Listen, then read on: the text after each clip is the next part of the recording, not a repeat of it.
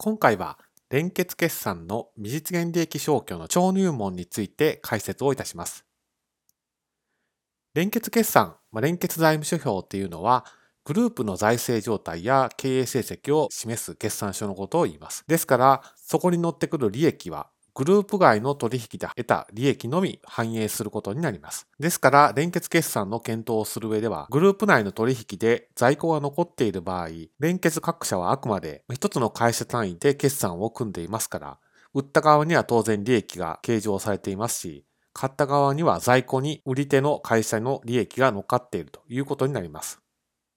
そういった取引が今回のトピックの検討対象となります。対象になる取引のイメージはこんな感じです。連結グループの中にある A 社と B 社の間で取引をします。A 社が売り手で B 社に製品を売ります。この場合、売り手の A 社では売上と売上原価が計上され、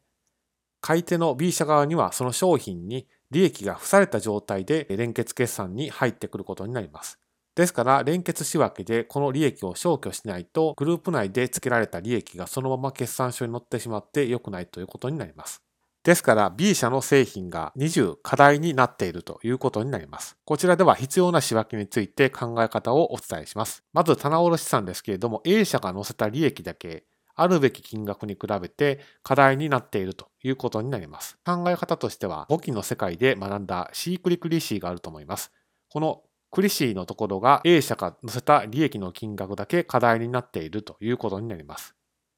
ですから仕分けとしてはこのクリシーの課題になっている部分の金額を逆仕分けをすればいいということになります。ですから仕分けとしては借方が売上原価で貸方が棚卸資産ということになります。こちらが超入門の知識なんですけれども、連結決算の未実現利益消去の今後の動画で解説を差し上げる、連結決算の未実現利益消去の応用論点についてお伝えします。こちらは頻繁に出てくるので、しっかりと押さえておきたいトピックです。まず、未実現利益の消去ですけれども、消去をすることで、消去をする前に比べて、グループの利益が減る調整になります。ですから、もし、売り手側に非支配株主がある場合には、減った利益の金額に対応する金額だけ暗分をする必要があるということです。簿記でよく学んだ通り、ダウンストリームという取引と、アップストリームという取引があります。